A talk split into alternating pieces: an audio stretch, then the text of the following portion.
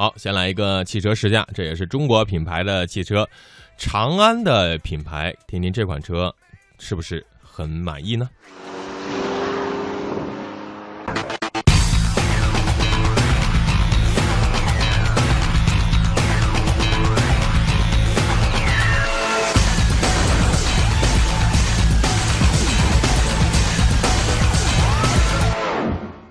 近些年，长安推出的车型都有一个共同的特点，就是很漂亮。而今天这辆比逸动更为入门的紧凑型轿车也同样如此，它叫做悦翔 V7。其实它外观更大的特点应该叫做安全，整体设计的四平八稳、大气耐看，走的是实用的耐看路线。同时，我们还可以通过一些细节看出长安的用心，比如这个很别致的进气格栅。还有精致的大灯组，但如果能够再加上一套日间行车灯，质感想必就会进一步的提升了。它尾部的设计也同样工工整整，并没有虎头蛇尾的感觉。整体来说，悦翔 V7 的外观设计在大气的同时，还保留有一丝年轻的感觉。而这种很安全的设计，也正是它的潜在消费者所追求的。而坐在车内，让我们感受到安全的，就是实打实的安全性配置了。长安悦翔 V7 除了最低配车型，全系标配了车身稳定、制动力分配、牵引力控制。另外呢，自动和手动的顶配车型都配有前排的侧气囊，还有前后排的头部气囊。它的倒车影像带有不同功能的可动的辅助线，同时呢，转向的时候会有两边的辅助照明。另外，后视镜带有加热功能。这些安全性配置都是我们日常选车容易忽略掉的。而另外，在一些日常实用性配置上，像无钥匙进入、无钥匙启动，像导航、天窗，同时多功能方向盘、USB 接口，这辆悦翔 V7 它并没有因为入门级的身份而有所减少。看完了配置，我们再来看一看这辆车的内饰的设计风格。其实这辆车，我觉得看上去整个中控有一点点昂克赛拉的影子，或许是因为这块凸起的屏幕的缘故。或许是因为这块银色的镀铬装饰的缘故，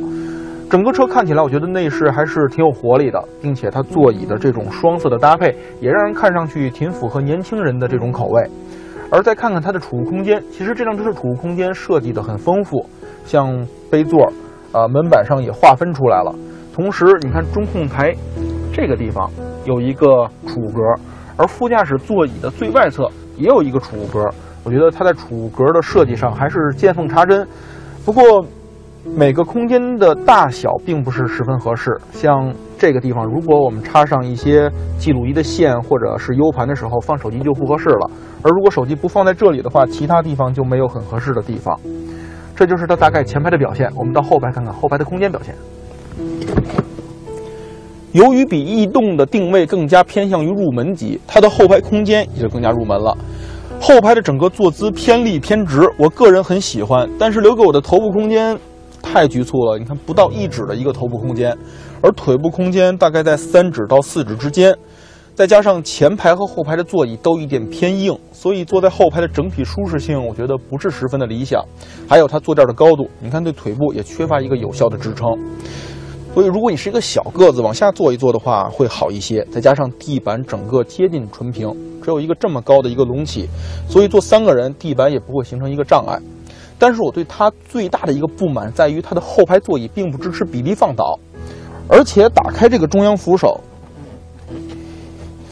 你看到也并没有一个通道能够通往后备箱。所以，如果我想放一些很长的物品，比如滑雪板，就没有任何的办法了。这可以说是我对这辆悦翔 V7 最大的不满了。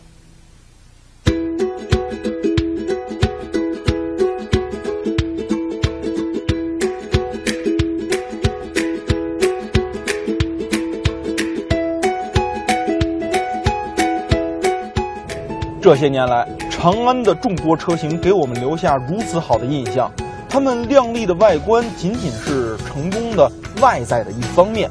而他们良好的驾驶质感才是成功的根本所在。这辆长安悦翔 V7，它也同样如此。首先从动力总成说起，它使用的1.6自然吸气发动机，最大功率124马力，最大扭矩156牛米，数据平平。而它的变速箱更是一台四速自动变速箱。常看我们节目的朋友都知道，我个人对四 AT 是挺有意见的，但是我真的没想到，就是这么一个看上去很平平，甚至说落后的一对动力总成，在这台长安悦翔 V7 上竟然能够有这么好的一种动力表现。首先，这台发动机。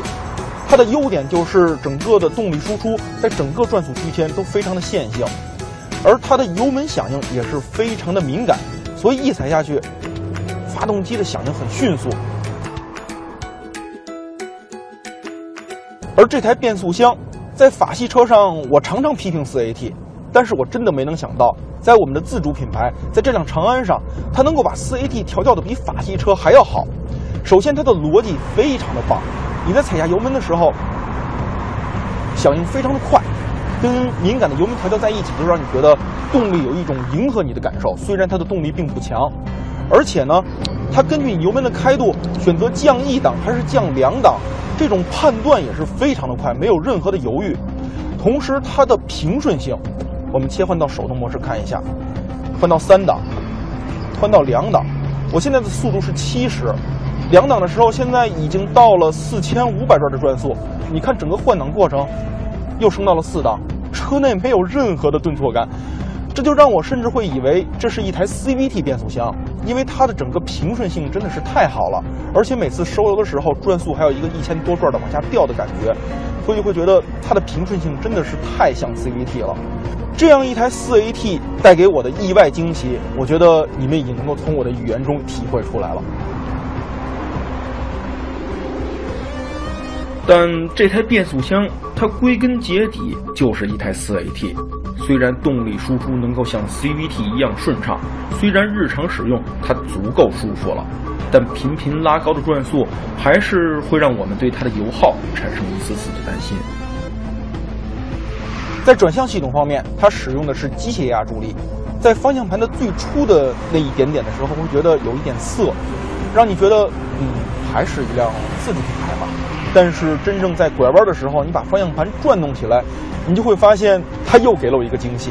首先，它的力度非常的均匀，指向也足够的准确，而它很难得的能够给你一种与路面交流的这种回馈感受，这在自主品牌里就是非常非常难得了。而它的刹车系统，踩上踏板的一刹那，车身就会迅速的有反应，整个踏板的制动力度的释放也是线性均匀，所以转向和刹车的这种线性的感受，也算是给了我一个惊喜。前麦弗逊后扭力梁式的悬架结构，听上去应该也是向售价、向成本妥协的一种搭配，但是它这套悬架所表现出的整体性，真的是再次给了我个惊喜。它对颠簸起伏过滤的非常自然，特别是像减速带那种突然的颠簸起伏。在我第一次将这辆悦翔 V7 开出地库的时候，在减速带面前我已经身体紧绷做好准备，但是它就是那么轻描淡写的就过去了。它的底盘能够展现出这样的韧性，真的是非常的难得。而这辆悦翔 V7 给我的最后一个惊喜就是它的隔音降噪表现了。由于这台 4AT 的缘故，它的转速会经常停留在高转区间，所以发动机的声音传递到车内就在所难免。不过好在这台发动机的声音并不是声嘶力竭的呐喊，还会觉得声音是可以接受的。而它的胎噪和风噪控制的就是非常的出色了，在时速一百以下，你真的很难听到除了发动机之外其他的声音。在入门紧凑型车中能有这么好的隔音降噪的表现，我觉得这辆悦翔 V7。做的也是相当的不错。